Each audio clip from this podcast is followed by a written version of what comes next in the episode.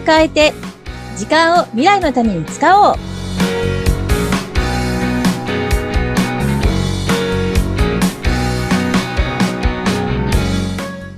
こんにちは。ガッキーこと研修講師の二垣です。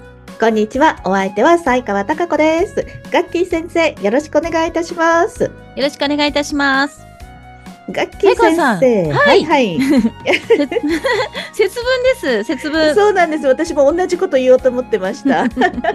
2月3日といえばやっぱり節分ですね。そうですね。うんまあ、本当の年の変わり目っはてい言われたりしますよね。まあ、お正月はね、あの、お正月あるんですけども、えーその年回りとかのはい本当の節目が節分。だから節を分けるですね。だから節分なんですよね。うんはい。ですけれども、うんまあ節分って結構まあ子供の頃からはい何らか、やっぱ日本はね、何らかのことをやっているので、いろんな思い出もあるんじゃないかなと思うんですけど、はい。西川さんの子供の頃って節分ってどういう感じでした？もう本当に家の中で豆まきっていう、これがやっぱりね、恒例でしたよね。おーそうですよね今は、うん実は私、豆まきは、近くのお寺さんからお豆をいただくんですよ。やってますね。なんかあの、うんちょっと投げてくれたりとかしてね、拾ってきたりとか。そうそうそうそう。んんあの、お、お寺さんで豆を売ってるんで、それを買って、年の数だけ、ボリボリボリボリ食べるっていうのが、ねそうです。でも年齢が上がるとね、食べる豆の数が 増えて、ちょもっとうねね。口の中の水分全部持ってかれるぐらい豆食べてます。ですよね。いやいやいや、私、やっぱ子供の頃の記憶は、はいあの、まあ豆まきもそうなんだけど、あと年の数だけ食べるもそうなんだけども、イワシ、ああ、もうイワシを古くからの伝統文化ですね。イワシをはい食べるもそうだし、あと玄関先にイワシとヒイラギ、うんで、なんかね、あの、魔除けみたいな感じで飾ってたりとか、でそういうのを思い出しますね。うちゃんとそういうことをされてるお宅だったんですうん。ね。比較的母がそういう、うん感じだったのかなと思いますけど、んそううんで、だから、まあ、豆まきも、まあ、はい。まくのはそこそこでうん食べるっていう方ですね。の印象が多かったかなって感じです。で、子供の頃ってあんまり大豆とかね、あの豆ってそんなに 好きじゃなかったんだけど、はいまあ、子供の頃は大した数じゃないから まあ食べてました。そうですね。うん、うん。いや、でもそれがね、うんあのー今って節分の頃になると、はいうんいろんなお店で恵方巻きって、はいはい。海苔巻きの長いやつね。切そうってないやつ。そうそう、うんうんまあ、あの、太巻き。ほどじゃないけど、ちょっと太めのですね、はい巻物ですけども。あれ、まあ、売るようになりましたけど、うん私たち子供の頃、私、まあ、関東の人間からするんですよ。うん関東出身の人間からすると、私たちの子供の頃には恵方巻きっていう習慣はなかったなと。ないない。うん私もなかったです。東北もないです。あ、うんそうか。じゃあ、西日本なのかな、やっぱり。ねえ。で、あの、こ私、こ20年ぐらい？いやー、そうそう、売られるようになって20年ぐらいかなと思うんですけど、うん私は初めてこの恵方巻きという、今、今言われているものに触れたのが、うんまあ、結婚して、はい。結婚して夫の実家がうん大阪で、でうんあのーそこで初めて知ったんですよ。へえ。まあ、たまたま節分の時期の時に、はいその大阪に行っていて、うんで、丸かぶり寿司って当時言ってたんですけども、丸かぶり寿司。丸かぶり。もそうそうそうそうそうそうかぶりつく。うんうん。うんで、それを買ってきてって言われて、は？って。てんてんてんですよね。知らないし。で、何のことですかってなるじゃないですか。うんうんで、そしたらもう、まあまあ関西の方では、もともはいと節分の時には、うんその、だ中太巻きぐらいですかね、あれね、買ってきて、うんうんで、恵方を剥いて、はい。で、一本食べ終わるまで喋っちゃいけないっていうのを初めて聞いて、あの、本当に、目が点にしかなんなかった。あの、え、そんな習慣があるんだっていうことに、まあまあ、うん新鮮だったわけなんですけども、まあ、びっくりして。で、へえと思って。で本当にあの、一本食べ終わるまで、も、も、黙々と初めてじゃあちょっと斬新な行事ですもうね、よね。結構ね、ショッキングだったですね。節分がね、あの、えー、そういうものだったのって。でうんうんで、まあでも関西に行った時にやる分には、まあそれはそれとして、うんまあうんね、違う、あの、文化圏っていうね、感じで捉えればいいかなと思ってたんですけども、そうこうしてるうちに、その恵方巻きという名前にはなってるけれども、うんまあ、関東でも売られるようになってきて、うんで、ええそうなんだって、広がってるんだって思ったんですよ。ううんん。で、まあそうするとね、まあ私子供が小さい頃とかは、やっぱり節分にはね、家の中で豆まきしたりとか、恵方巻き買ってきてみんなで食べるとかってしたんですけども、うん子供小さい頃って、まず一本食べらんないじゃないですか。喉に突っかけそうん、で細巻き、細巻きにして、うんうんあの、マグロと細巻きとかにして、う。うんはいはい。で、一本それ食べるみたいなね。でも結構子供ってそれだけでもお腹いっぱいになっちゃったりとかするし、うんうんうんそう。だからな、なんか結構あの、豆まき、てか節分の行事って、なんか、こう、子供を付き合わせてる感じもちょっとあったりとかまあ、で、まあ、恵方巻きはまあ食べる。うん一応食べるで。はいで、あと豆まきはい。なんですけども、うんあの、やっぱりなんとなくこう、パフォーマンスとして豆まきって楽しいじゃないですか。こうね、うん豆を投げるってね。うんで、だからまあやるわけなんですよ。子供にね、あじゃあ豆まきねっつって、鬼は外とか言ってや、いや、まあ、関東だと鬼は外ね、うん深打ちうんやるわけなんですけども、で、そうすると、まあ、巻いた後の豆の回収っていうのがもう必要になって。で これ、あの、で、掃除機とかね、まあ、で、吸って、取るんだけれども、あの、これまたですね、変なところに入り込んだ豆が半年ぐらい経ってから見つかったりとか、えーこんなとこにあった？みたいな。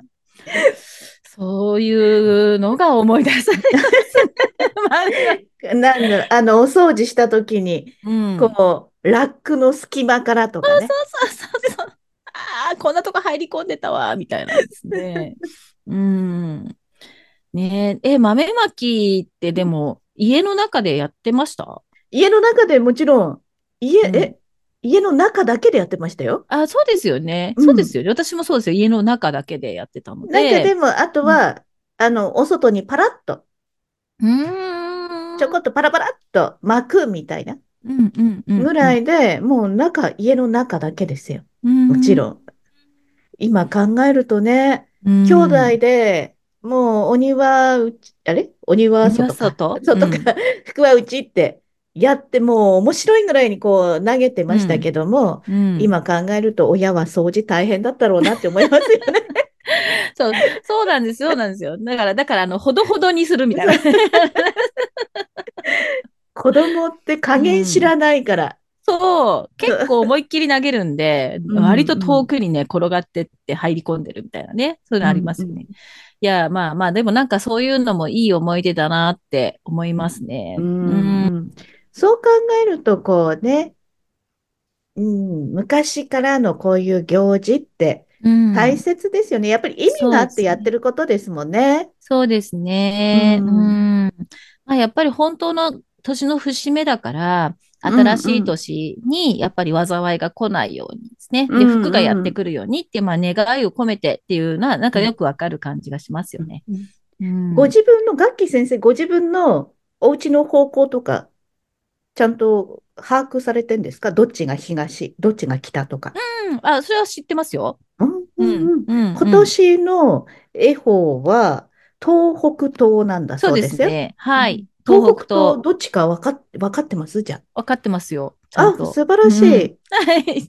あ、というか、あの、私、これ、ちょっと節分にも、まあまあ関連するからなんですけども、うん。年末にお札をもらってきていあてー、はいはい。で、ね、家の中に貼るお札で、絵方に向けて貼るっていうのをちょっと一つ、えーここう2、3年やってるんですけども、はい。うん。で、それを貼るときに絵方を必ず見るので、あ、それそでちゃんと把握され絵てる。方に向けるなので、そうそうそう。そうなんですよね。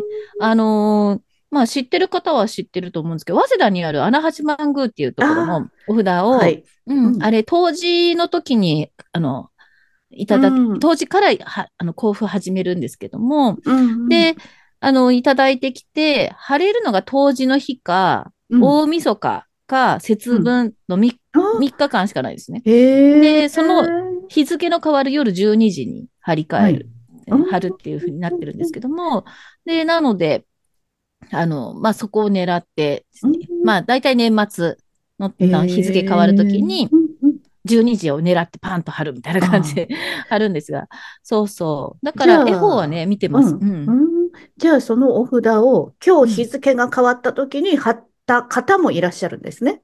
そうですねあの、節分の節分で貼るってね、そういう方もいらっしゃる。う。うんーん私はここの今住んでるマンションに入った時に節分で豆まこうみたいな、恵方はどっちですよみたいなことをうん。いあの、よくね、しテレビとかで言うんで、うちのマンションってどうなんだろうって言って、方位磁石を買いました。ああ、そうですね。方位磁石ないとね。確かにここ確かにこれはどっちに向いてるんだろう、このマンションみたいな感じで、方位磁石を買いました。はいはいはい。あれですよ。それこそ、あの、穴八マグもそうですけど、神社とかって、やっぱその、うん恵方に向けてお札を貼るとか、あの、方角を気にするものがあるじゃないですか。うんだから、あの、そういう、あの、神社の、なんかイベント日みたいな、かお祭りみたいになってると、こう、屋台が出てたりするじゃないですか。うん。そこの中に、うん。あの、まあ、カレンダー売ってたりとか、暦売ってたりとか、はいはで、あとあの、そのお札を貼る台紙売ってたりとか、うん。あの、で、そういうところで磁石売ってるんですよ。ええで、そこ持っていくとね、うん。ちゃんとね、こう次の絵法こっちってね、マークつけてくれる。へえ面白い。そうそうそうそう。いろんな、いろんな屋台があるんですね。そうなんですよ。ううんん。そうなんだから、それに、その磁石をちゃんと北に合わせてから、うんうん。そうすると、あの、もう、マークがついてるから、こっちってわかるみたいあ、な。うん。へえ、そういう便利な屋台もあるんですね。そうなんです、そうなんです。で、うんまあ、結局、行く方って毎年行くから、あそこの、うん屋台、まあ同じ方がいて、うんうんで、去年の持ってきましたって言うと、書き直してくれるね、また。うーん。そう、すごいですよねね。まあ、本当でもね、すごいたくさんの方が、やっぱり来られるから、うん。ううんん。